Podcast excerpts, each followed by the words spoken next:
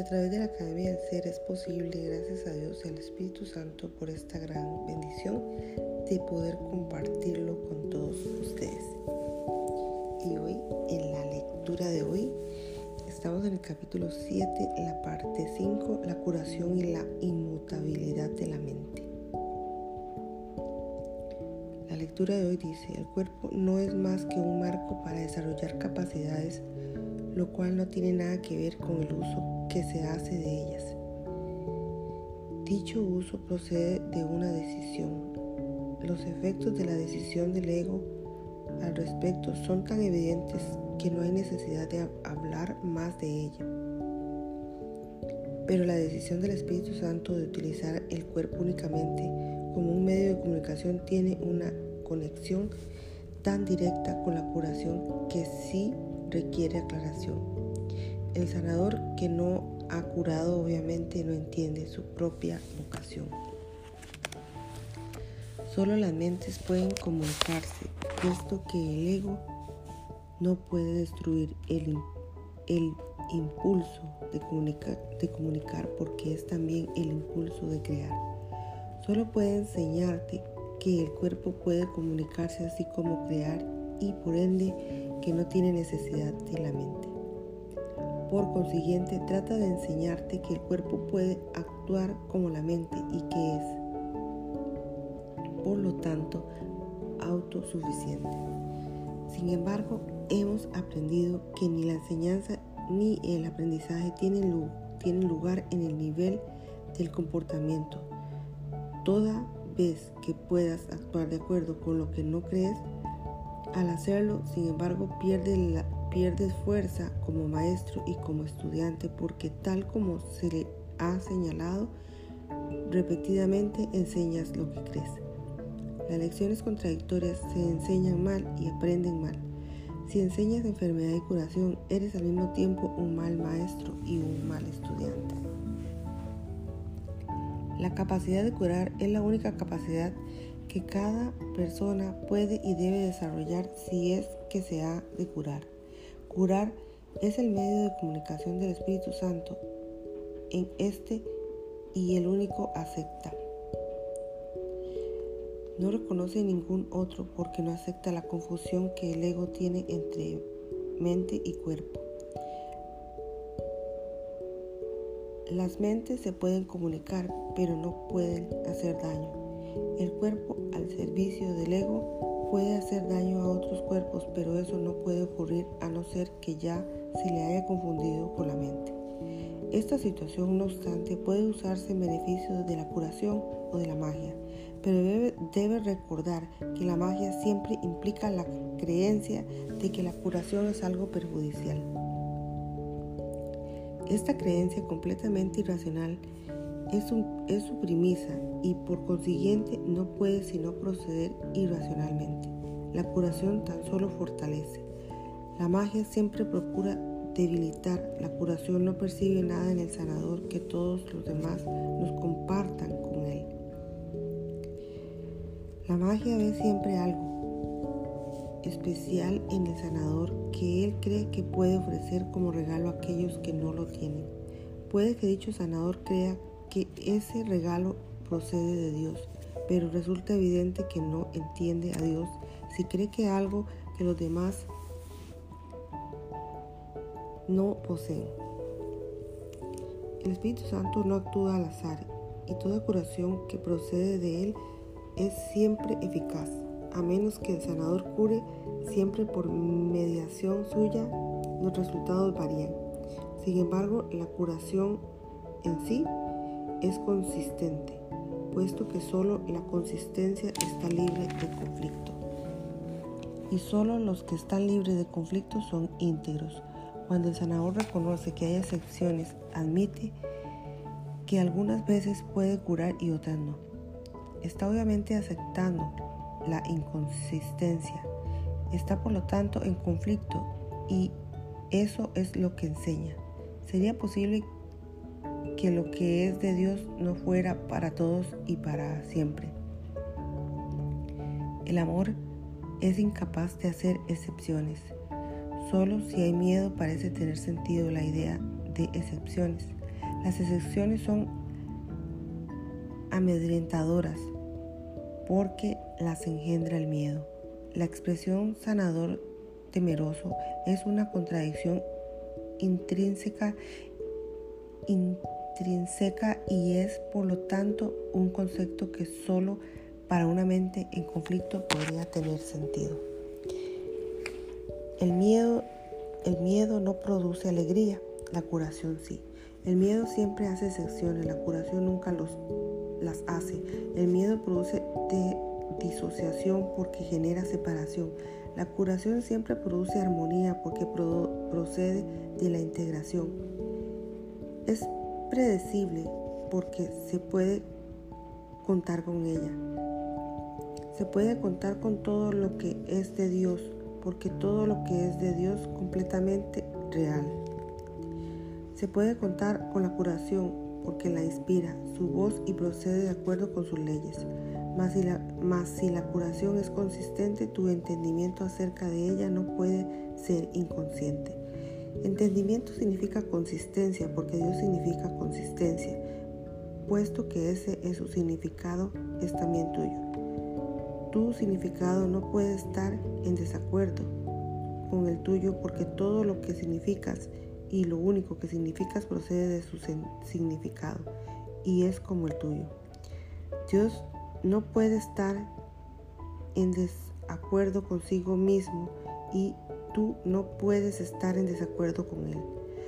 No puedes separar tu ser de tu Creador, quien te creó al compartir tu ser contigo. El sanador que no ha sanado desea la gratitud de los hermanos, pero Él no les, no les está agradecido. Esto se debe a que cree que les está dando algo y que no está recibiendo algo igualmente deseable a cambio. Lo que enseña se ve limitado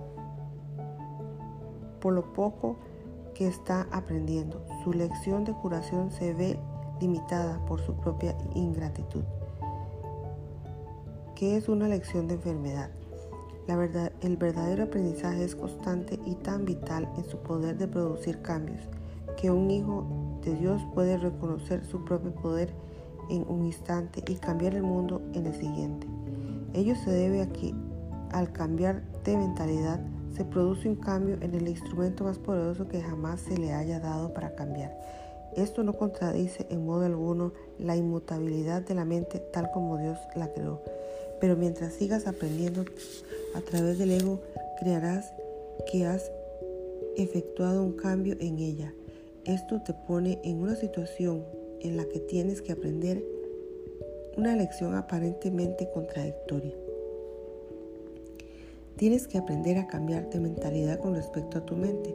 Solo así puedes aprender que tu mente es inmutable. Eso es exactamente lo que estás aprendiendo cuando llevas a cabo una curación. Estás reconociendo que la mente de tu hermano es inalterable. Al darte cuenta de que es imposible que Él hubiera podido cambiarla. Así es como percibes al Espíritu Santo en Él. Y el Espíritu Santo en Él es lo que nunca cambia de mentalidad. Tu hermano tal vez piensa que Él puede, pues de otro modo no se percibiría, a sí mismo como enfermo. Por lo tanto, no conoce a su ser. Si solo ves en Él lo inalterable, en realidad no lo has cambiado. Al cambiar de mentalidad acerca de su mente por él, le, ayudará, le ayudas a anular el cambio que su ego cree haber efectuado en él. De la misma forma en que puedes oír dos voces, también puedes ver de dos maneras distintas. Una de ellas te muestra una imagen o un ídolo al que tal vez veneres por miedo, pero al que nunca amarás. La otra te muestra solo la verdad, a la que amarás porque la entenderás. Entender es apreciar porque te puedes identificar con lo que entiendes y al hacerlo parte de ti lo aceptas con amor. Así es como Dios mismo te creó, con entendimiento, con aprecio y con amor. El ego es absolutamente incapaz de entender esto porque no entiende lo que fabrica ni lo aprecia ni lo ama. El ego incorpora al fin de arrebatar. Cree literalmente que cada vez que priva a alguien de algo, él se engrandece. He hablado a menudo de la expansión que se produce en el reino mediante tus creaciones, las cuales pueden ser creadas únicamente como lo fuiste tú. El reino que no es sino gloria excelsa y el júbilo perfecto. Reside en ti para, para que lo des. ¿No te gustaría darlo? No puedes olvidarte del Padre porque yo estoy contigo y no y yo no puedo olvidarme de él. Cuando te olvidas de mí, te olvidas de mí mismo y aquel que te creó. Nuestros hermanos son olvidadizos. Por eso es por lo que necesitan que te, que te acuerdes de mí y de aquel que me creó. Mediante ese recuerdo puedes cambiar sus mentes con respecto a ellos mismos, tal como yo puedo cambiar la tuya. Tu mente es la luz tan potente que puedes contemplar las mentes de tus hermanos e iluminarlas tal como yo puedo iluminar la tuya. No quiero compartir mi cuerpo en el acto de comunión porque no estaría compartiendo nada. ¿Por qué iba a querer compartir una ilusión con los santísimos hijos de un santísimo Padre? Quiero no obstante compartir mi mente contigo porque somos de una misma mente y esa mente es nuestra. Contempla solo esa mente en todas partes porque solo esa mente está en todas partes y en todas las cosas.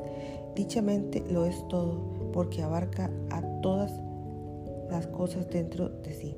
Bendito seas tú que percibes únicamente esto porque estás percibiendo únicamente lo que es verdad. Ven por lo tanto a mí y descubre la verdad que mora en ti.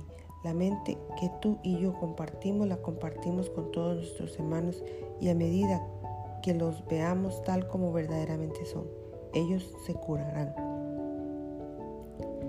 Deja que tu mente brille junto con la mía en sus mentes y que mediante el agradecimiento que sentimos hacia ellos cobren conciencia de la luz que hay en ellos. El resplandor de esta, de la, el resplandor de esta luz retornará a ti y a toda la afiliación porque esa es tu perfecta ofrenda a Dios.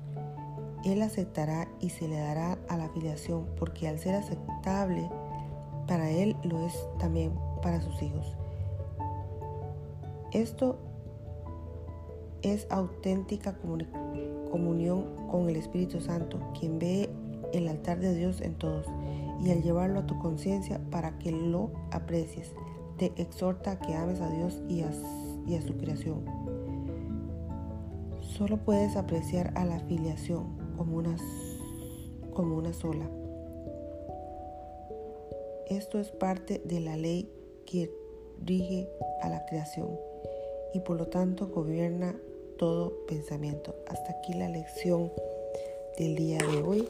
Gracias, gracias mis amores. Recuerden compartir con otros este mensaje, ya que muchos necesitan de este mensaje y así seamos héroes para otras, para otras vidas. Y nos vemos en esa próxima lección que sería la número 6 como título de la vigilancia a la paz capítulo 7, parte 6 de la vigilancia a la paz. Gracias, gracias, gracias. Bendiciones.